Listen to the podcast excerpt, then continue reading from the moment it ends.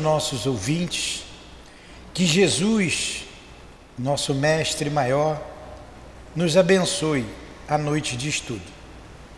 Adilane lerá o Evangelho, faremos a prece e daremos continuidade ao estudo do livro Obras Póstumas, do nosso querido Allan Kardec. Capítulo 5 Bem-aventurados aflitos, o item 7. Tantos os sofrimentos devido a causas anteriores, como os resultantes das faltas atuais, são, muitas vezes, a consequência natural da falta cometida, ou seja, por uma justiça distributiva distributiva rigorosa. O homem sofre o que fez os outros sofrerem. Se foi duro e, des desumano, poderá, a seu turno, ser tratado desumana e duramente. Se foi orgulhoso, poderá nascer em condições humilhantes. Se foi avaro, Avaro? Avaro, egoísta ou fez mau uso da sua fortuna, poderá ser privado do necessário. Se foi mau filho, poderá sofrer com os seus filhos e etc. Assim, pela pluralidade das existências e pela destinação da terra como um mundo expiatório, explicam-se as anomalias que é a divisão da felicidade e da infelicidade apresenta entre os, entre os bons e os maus aqui em nosso planeta. Essa, essas anomalias só existem na aparência, porque são consideradas apenas sob o ponto de vista da vida presente. Porém, se nos elevarmos pelo pensamento, de modo a abranger uma série de existências, veremos que a cada um é dado o que, mere, o que merece, sem prejuízo do que lhe cabe do mundo dos espíritos, e que a justiça de Deus nunca é interrompida. O homem jamais deve perder de vista que, é, que estar em um mundo inferior, onde é mantido pelas suas imperfeições. A cada infortúnio, ele deve dizer a si mesmo que se pertence que se pertencesse a um mundo mais avançado, isto não lhe aconteceria. E que só depende e que só depende dele mesmo para não voltar à terra trabalhando pelo seu aperfeiçoamento.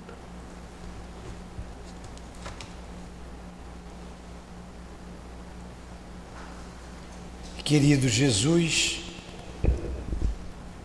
amados espíritos guias da nossa casa de amor, irmão altivo, irmãs queridas, nosso mestre Kardec, em nome de vocês, queridos irmãos, em nome de Leon Denis, do amor que vibra nesta casa, no coração de cada um, espírito de cada um de nós, em nome do nosso amor, Lurdinha, em nome do amor de Jesus Cristo, nosso Mestre maior, e de Deus, nosso Pai, é que nós pedimos a devida permissão para iniciarmos os estudos da noite de hoje.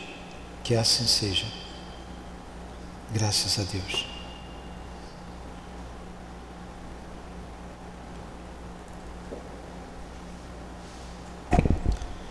Muito bem.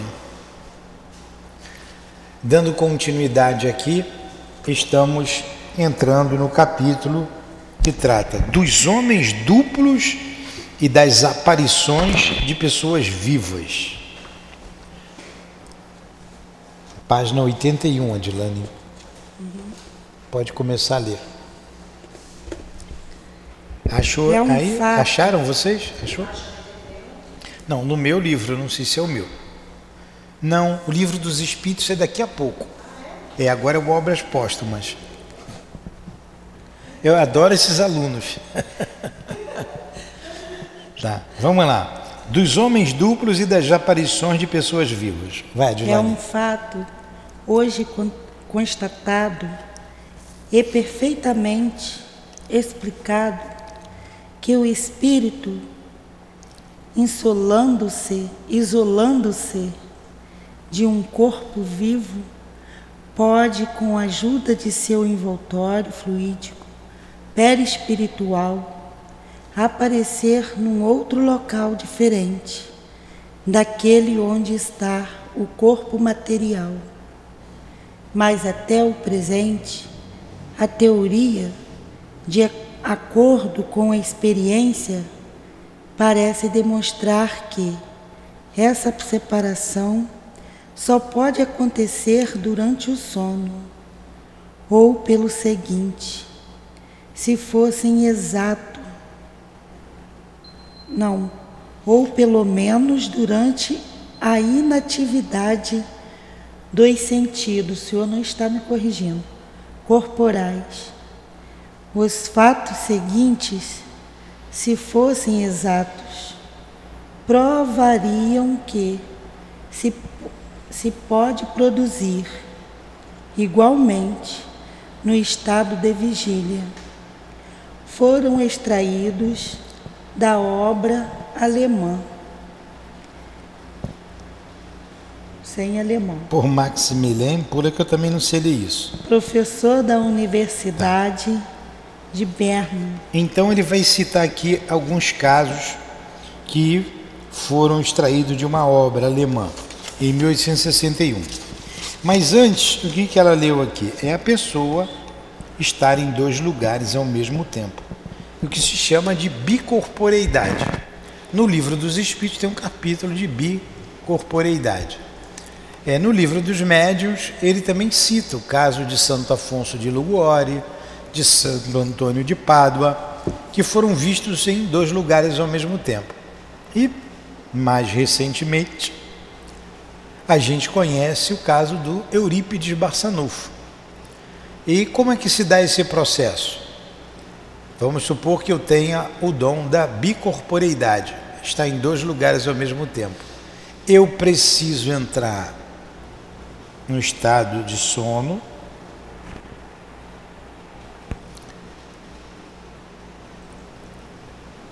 né, vou dormir, e eu, espírito, vou deixar o corpo físico, vou em outro lugar e lá vou me materializar. Nesse mesmo instante eu sou visto aqui sou visto por outra pessoa em outro lugar. O caso que a gente sempre cita de Eurípides Barçanufo, até o ponto dele, um, um, um caso muito interessante, que ele faz o parto de uma pessoa, de uma mulher, e depois retorna para o corpo. Ele estava dando aula, a, os alunos sabiam que quando ele fazia isso ficavam quietinhos, sabia que ele sairia, saía do corpo, ia fazer alguma coisa em algum lugar.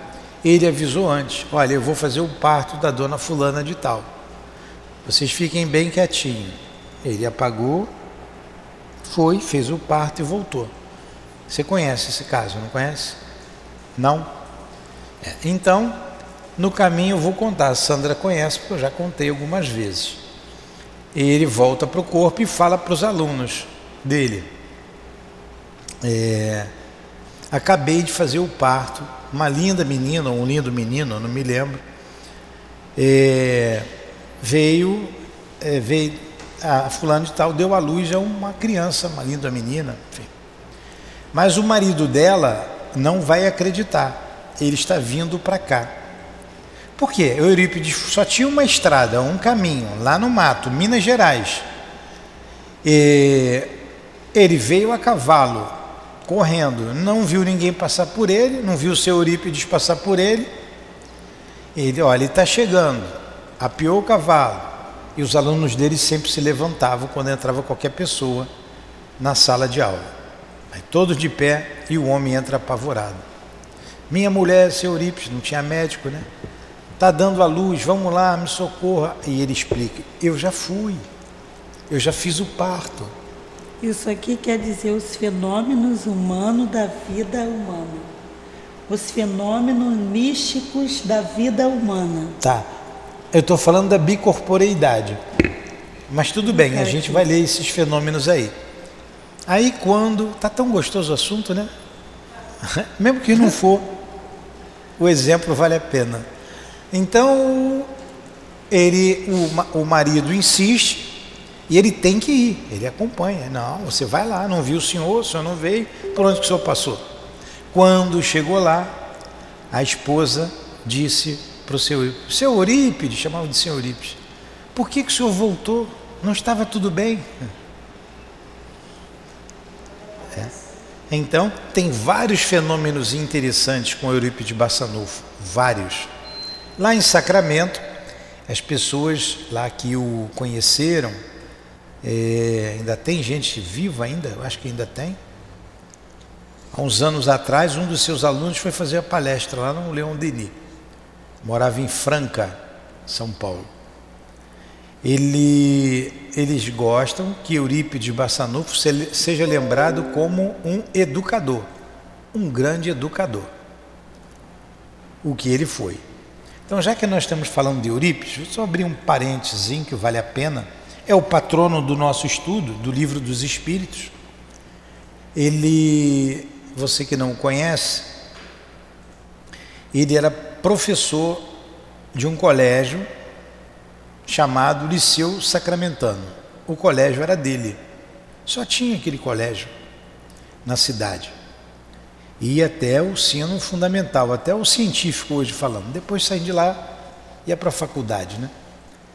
E Eurípides Bassanufo, dentre outras, dentre tantas outras situações interessantíssimas, ele, quando se tornou espírita, porque ele ajudava muito o padre da igreja, e o padre achou que ele foi se tornou espírita porque tinha dado a ele a Bíblia para ele ler, era proibido o padre surtou. Surtou, mas não fez Eurípides voltar atrás. Então, depois dele ler o livro Depois da Morte, que o senhor Mariano, o tio senhor, que era tio dele, entregou para ele quando discutia com ele sobre o Espiritismo, e o senhor, o tio senhor, não sabia é, explicar para ele os fenômenos e Eurípides era muito inteligente. Ele falou assim: Olha, eu vou lhe dar um livro, você lê. Esse livro vai te ajudar. Foi o livro Depois da Morte, de Leon Denis. E ali ele se torna espírita. Ele leu numa noite o livro. Leu e releu o livro todo. E abandona a igreja. Quando isso acontece, os pais da cidade, uma cidade católica, tira todos os filhos da, do colégio. Não ficou nenhum aluno. Ele fica muito triste e quando ele dorme, ele sai do corpo, ele vê Maria, a mãe de Jesus, e disse assim para ele: Não se preocupe, nós vamos te ajudar. Você vai tirar o nome do colégio de Liceu Sacramentano e vai substituir o nome Liceu Sacramentano por Colégio Allan Kardec. E ele fez. E os alunos foram voltando devagarinho. Para você ter ideia de que espírito é esse. Tem muita coisa para falar de Eurípides, muita coisa interessante. O próprio Chico disse que fazer uma biografia de Eurípides Barçanufo seria quase o mesmo que fazer uma biografia de Jesus. Então vamos lá. Aí vem aqui o primeiro caso. Um proprietário rural foi visto pelo seu cocheiro no estábulo, com os olhos voltados para os animais, no momento em que estava comungando na igreja. Ele contou isto mais tarde ao seu pastor, que lhe perguntou no que havia pensado no momento da comunhão. Mas ele respondeu: se devo dizer a verdade, pensava nos meus animais. Eis a explicação à sua aparição, replicou o eclesiástico. Vamos lá. Isso aqui não é um caso de bicorporeidade, não é. É uma outra coisa, mas vamos ver o que ele diz aqui. Não é o mesmo exemplo dado aqui pelo Eurípides Bassanufo. Porque no caso da bicorporeidade, você, o corpo tem que adormecer. Você deixa ali parte do seu perispírito no corpo físico e vai com parte do perispírito naquele outro lugar. O perispírito não é um bloco, um bloco único. Ele tem várias camadas. Por exemplo, todos nós lemos André Luiz.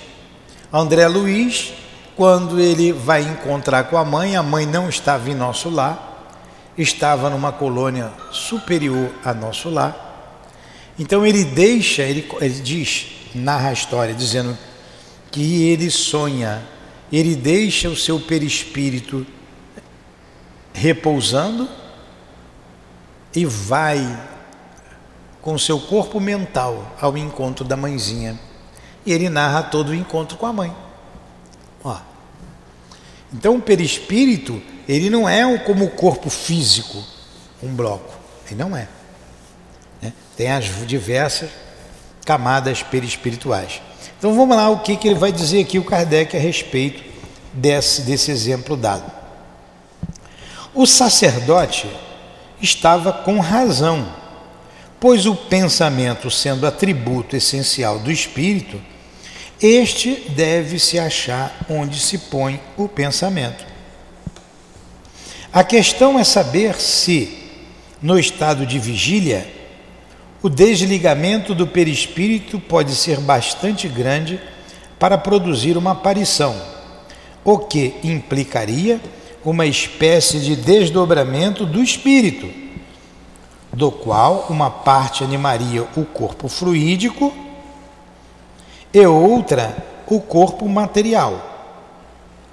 Isto nada tem de impossível, se se considera que quando o pensamento se concentra num ponto afastado, o corpo não age, senão mecanicamente, por uma espécie de impulsão mecânica o que acontece sobretudo com as pessoas distraídas. Apenas está animado na vida material. A vida espiritual segue o espírito. É, portanto, provável que o homem em questão experimentou nesse momento uma forte distração e que seus animais o preocupavam mais do que a sua comunhão. Entenderam? Então o que, que acontece? Às vezes acontece comigo aqui mesmo, eu lendo a Dilane lê, aí eu dou uma voada, meu pensamento vai em algum lugar. Aí eu vou ler, Dilane, lê de novo, ou eu leio novamente para eu entender. Você já viu, vocês já ficaram, como eu já fiquei absorto, estou aqui, meu olhar está no infinito, né? está vago. Estou pensando lá na minha casa, numa situação qualquer na minha casa. Como ele disse, o pensamento é um atributo do espírito. Alguém na minha casa pode me ver e vi aqui o fulano aqui, vi a minha mãe, vi meu pai, vi fulano aqui em casa. Ora, mas ele não foi para o centro espírita, como é que eu vi ele aqui? Ali não é uma bicorporeidade, como Kardec explicou. O pensamento acompanhou o espírito. O pensamento. Isso aí é uma situação bem rápida ela não acontece como aconteceu com o Santo Antônio de Pádua, com o Eurípides de Bassanufo. O que, que aconteceu com o Santo Antônio de Pádua? O pai dele estava sendo condenado em outro país, na Itália. Ele estava em Pádua. Pádua é Espanha ou é Portugal? Ele estava em Pádua. E. Vê, vê rápido aí, Marquinhos. Sempre. Espanha. Pádua. Onde é que fica Pádua? Minha cabeça está ficando. E ele foi, ele estava celebrando uma missa, ele era um padre, ele estava celebrando uma missa e naquele mesmo momento ele foi visto lá defendendo o pai dele lá na Itália, que estava sendo acusado de um crime. Hã? Vê quem bate ali, Marquinhos. Itália, Lisboa. Adiantou ele falar alguma coisa? Olha para mim, fala olhando para mim. Itália. Basílica de Pádua, fica na Itália. Ele foi na Itália e, e absorveu lá, foi testemunho e absorveram o pai dele. Então ele estava celebrando a missa e foi visto em outro lugar e lá ele atuou. Não, ele não foi com pensamento. Ali ele se materializou naquele lugar. Ele se materializou. O corpo dormiu e ele foi lá. Aí o espírito se materializou. É diferente desse exemplo aqui, do camarada que estava tomando a hoxa, estava na missa, mas não estava com a cabeça na missa. Estava preocupado com os animais dele, com o gado dele. O pensamento estava lá. Nós somos o que pensamos. Onde, meu, onde está o, o meu pensamento, está o meu coração. Onde está, não é? Ele está lá. Aí ele foi visto. Mas isso é uma visão que não demora muito, diferente dessa que ele conversou. No pensamento você não conversa com ninguém. Tá? Ele explicou bem aqui. Olha o que, que acontece com o pensamento. É isso que ele está dizendo. Ele não está falando da bicorporeidade. Ó. O sacerdote estava com a razão, pois o pensamento, sendo um atributo essencial do espírito, este deve se achar onde se põe o pensamento. Então, o espírito está onde põe o pensamento. A questão é saber se, no estado de vigília, o desligamento do perispírito pode ser bastante grande para produzir uma aparição. Essa é a questão. Mas mesmo nesse caso você fica absorto, você fica com o olhar parado. Você está pensando, seu olhar está longe, se você não está aqui. O que implicaria uma espécie de desdobramento do espírito, do qual uma parte animaria o corpo fluídico e outra o corpo material. Isto nada tem de impossível se se considera que quando o pensamento se concentra num ponto afastado, o corpo não age, senão mecanicamente por uma espécie de impulsão mecânica. Quer dizer, o olhar fica absorto, fica solto no infinito. O que acontece, sobretudo, com as pessoas distraídas. Apenas está animado da vida material. A vida espiritual segue o espírito. É, portanto, provável que o homem em questão experimentou nesse momento uma forte distração e que seus animais preocupavam mais do que a sua comunhão. Agora vamos para o número 2, o exemplo número 2. Vai, Adilane. O juiz deu um cantão J. J em FR enviou um dia seu empregado a uma cidadezinha dos arredores. Após um certo lapso laposo de, de tempo. Lapso, lapso de, um lapso de, de tempo, um lapso tempo. de tempo é uma coisa rápida. Lapso de Pique, rápido, uma coisa bem rápida, isso é um lapso. Viu-o voltar, pegar um livro do armário e folheá-lo Perguntou-lhe bruscamente por que ainda não tinha partido. O empregado desapareceu com essas palavras. O livro caiu ao chão e o juiz o coloca aberto sobre uma mesa, como havia caído. Olha só, o juiz mandou o empregado fazer uma coisa, de repente, num lapso de tempo, foi o que a gente falou, uma coisa rápida. Ele viu o empregado ali folheando o livro. Ué, você não foi fazer o que eu pedi para fazer? Disse o empregado sumiu. Na bicorporeidade, a pessoa conversa com a outra, como Santo Antônio de Pádua e como o nosso irmão lá, Eurípides de Bassanufo, como Santo Antônio de Luguore. É diferente, tá? Continua. À noite, quando o empregado chegou de volta, o juiz perguntou-lhe. O juiz perguntou-lhe se não lhe tinha acontecido nada na estrada, se não tinha voltado no quarto onde se encontrava neste momento. Não, respondeu o empregado. Caminhei pela estrada com um dos meus amigos atravessando a floresta, tivemos uma discussão a respeito de uma planta que tínhamos encontrado. E eu dizia que se eu tivesse em casa, semearia fácil mostrar a página de linha que me daria razão. Era justamente neste livro que havia ficado aberto. Era, era justamente esse livro que havia ficado aberto na página indicada. Entenderam? Caraca, legal. É.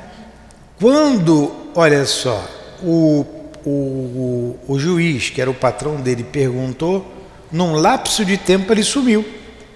E o livro caiu no chão. Ele pegou o livro, botou em cima da mesa, lá com a página aberta, e perguntou se tinha acontecido alguma coisa. Então o colega, o rapaz, explicou que vinha conversando com um amigo, houve uma discussão sobre uma determinada planta. Linnaeus foi um dos que um dos pais da botânica. Não sei se, se, é, se fala Linné, Linnaeus, Linnaeus, Linné. É, em francês, Linné, não sei. Um dos pais da botânica. É, e ele pensou no livro, poxa, aquele livro lá está escrito isso, ó, o pensamento dele foi lá. Ele continuou, né, ficou absorto né, com, o amigo, né, olhou no vácuo, lembrando do livro, ele foi lá, o, o patrão viu. Mas isso é rápido, não houve um diálogo, ele só viu. Então, nós vamos aonde vai o nosso pensamento. Onde está o teu pensamento, aí está o teu coração. É? Continua, Dilane. Onde eu parei? O Marquinhos. Tá quente. Ué, o Marquinhos foi embora? O fato. Você não quis ir embora? Por mais extraordinário que seja, o fato não se saberia dizer se é materialmente impossível, pois estamos longe de conhecer ainda todos os fenômenos da vida espiritual. Todavia, ele tem necessidade de confirmação em caso semelhante. Seria preciso poder constatar de uma maneira positiva o estado do corpo no momento da aparição, até que prove o contrário.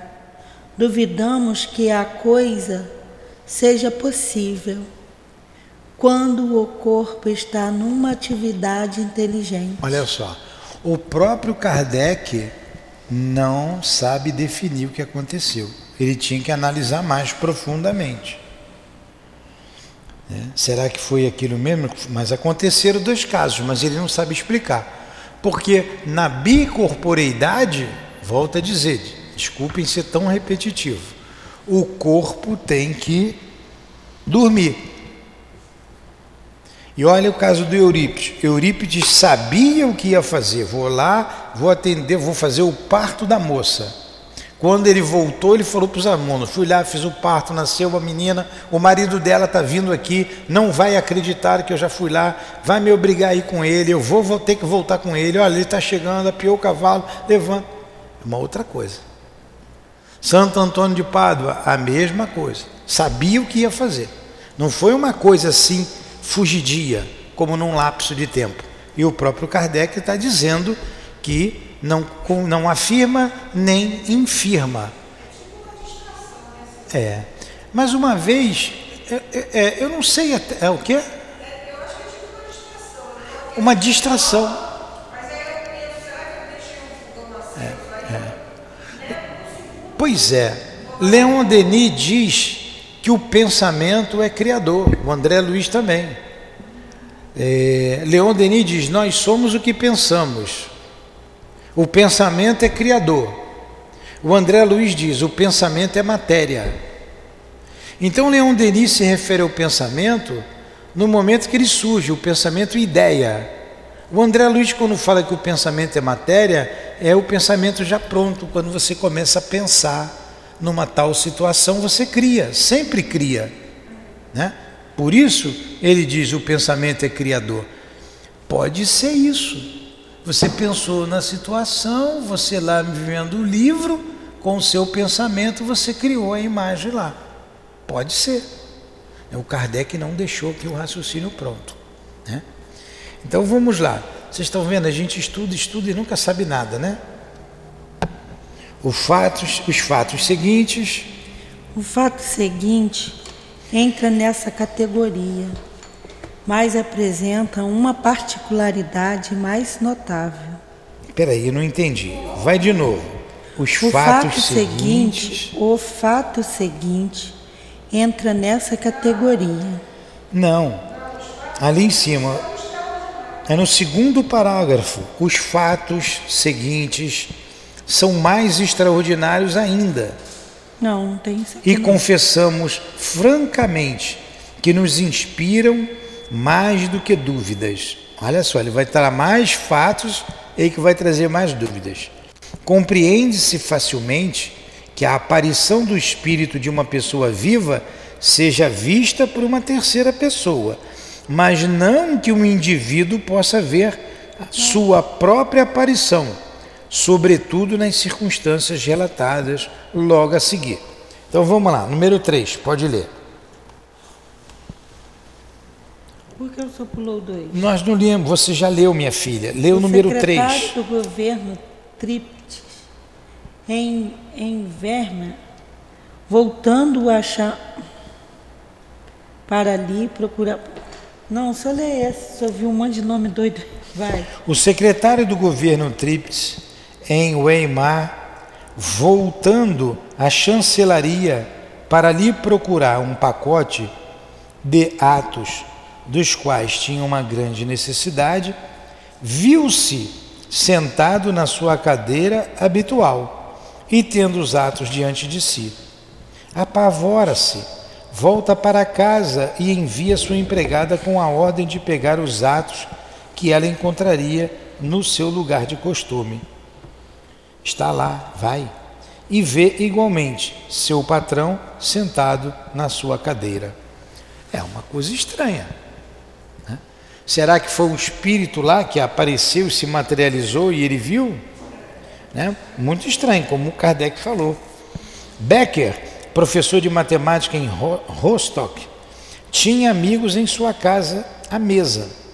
Uma controvérsia, controvérsia teológica aflora entre eles. Becker vai à sua biblioteca procurar uma obra que devia decidir a questão e ali se vê sentado no seu lugar habitual olhando acima do ombro do seu outro eu. Percebe que este lhe mostra a seguinte passagem da Bíblia aberta: Arruma tua casa, pois deves morrer. Volta até seus amigos, que se esforçam em vão para demonstrar-lhe a loucura de dar a menor importância a essa visão. Ele morreu no dia seguinte. Agora, olha só, o cara vai na estante, tem uma discussão com os amigos, ele não, tem um livro lá que vai resolver essa questão. Vai lá pegar o livro, quando chega lá, ele se vê sentado. E escuta lá a, a, o livro dizer, como é que ele colocou aqui no livro? Que ele ia morrer, né? É, a Bíblia, né? Ele pegou a Bíblia. Vai lá, é, aí ele diz aqui, como é que é? Pega a Bíblia aberta. O que está escrito? Arruma a tua casa, pois deves morrer. Ele conta isso para os amigos, tu tá maluco. E ele morre no dia seguinte. Não era ele que estava sentado ali, né? É uma coisa louca. Pode ser um espírito que se parece com ele, né? Se, se materializa com as feições dele e diz isso para ele. Até porque é uma coisa de muito mau gosto, né? Você vai morrer amanhã, tá? Ora, bolas, que negócio é esse? Vamos lá, número 5, vai, Edilane. Esse está mais fácil aí. O ator da obra Op Park. O ator da obra Materiais para o Estudo da psico Psicologia diz que o abade, tendo muita gente em sua casa, no seu quarto, viu-se ao mesmo tempo no seu jardim, no seu lugar favorito, apontando-se primeiramente com o dedo, depois seu duplo diz: Eis Stementes, o mortal, aquele outro lá é mortal, imortal. Mesma coisa, viu ele mesmo falando. É, tem alguma coisa aí de, de estranho, né? É. F da cidade dizer que foi mais tarde juiz, encontrando-se durante a juventude no campo, foi solicitado por uma moça da casa para ir procurar uma sobrinha que esquecera no seu quarto. Foi e viu a moça sentada à sua mesa trabalhando. Porém, mais pálida do que havia deixado, ela olhava diante de si. F, apesar do medo, pegou a, sobrinha, a sombrinha que estava ao lado dela e a levou. Vendo seus traços perturbados, ela lhe disse: Confesse que você viu alguma coisa. Você me viu. Mas não se preocupe, não estou prestes a morrer. Eu sou dupla. Em alemão, doppler literalmente alguém que caminha em dobro. Estava em pensamento junto ao meu trabalho e já encontrei com frequência minha imagem ao meu lado. Não fazemos nada. Outro exemplo estranho, né? Mesmo, mesmo tipo de exemplo. A pessoa se vê do outro lado. Número 7. Vai, Dilani. O Conde D. O Conde D e as sentinelas pensaram ter visto numa noite a imperatriz Elizabeth da Rússia sentada no seu trono, na sala em que este se localizava, em trajes solenes, enquanto ela estava deitada e adormecida. A dama de honra, em serviço, que também estava disso convencida, foi acordá-la. A imperatriz encontrava-se também na sala do trono. E aí viu sua imagem, ordenou a uma sentinela que fizesse fogo. A imagem desapareceu. Então, a imperatriz morreu três meses depois. Um estudante chamado Elger tornou-se muito melancólico depois de se ter visto com frequência numa roupa vermelha que usava habitualmente. Nunca via o seu rosto, mas os contornos de uma forma vaporosa que parecia com ele, sempre ao crepúsculo ou ao luar. Via a imagem no lugar em que acabava de ter estudado por muito tempo. Mesma coisa, exemplos repetitivos. Dá mais um exemplo aqui e depois ele vai discorrer sobre o assunto. Uma professora francesa Emily Sag perdeu 19 vezes seu cargo, porque aparecia em toda parte em dobro. As moças de um pensionato em New York, New York em Livônia, viam-na algumas vezes na sala ou no jardim enquanto ela se encontrava na realidade fora. De outra vez, elas viam diante de quadro durante a aula duas sage, uma ao lado da outra, exatamente semelhantes, fazendo os mesmos movimentos, com as mesmas com esta única diferença. que só a verdadeira Sage tinha um pedaço de giz na mão, com o qual escrevia no quadro. Muito bem. Coitada Uma, da moça, né? É, se vê duas vezes, né? Coisa, coisa Não, complicada. vezes ela. Agora tem uma explicação longa aqui de Kardec comentando sobre isso.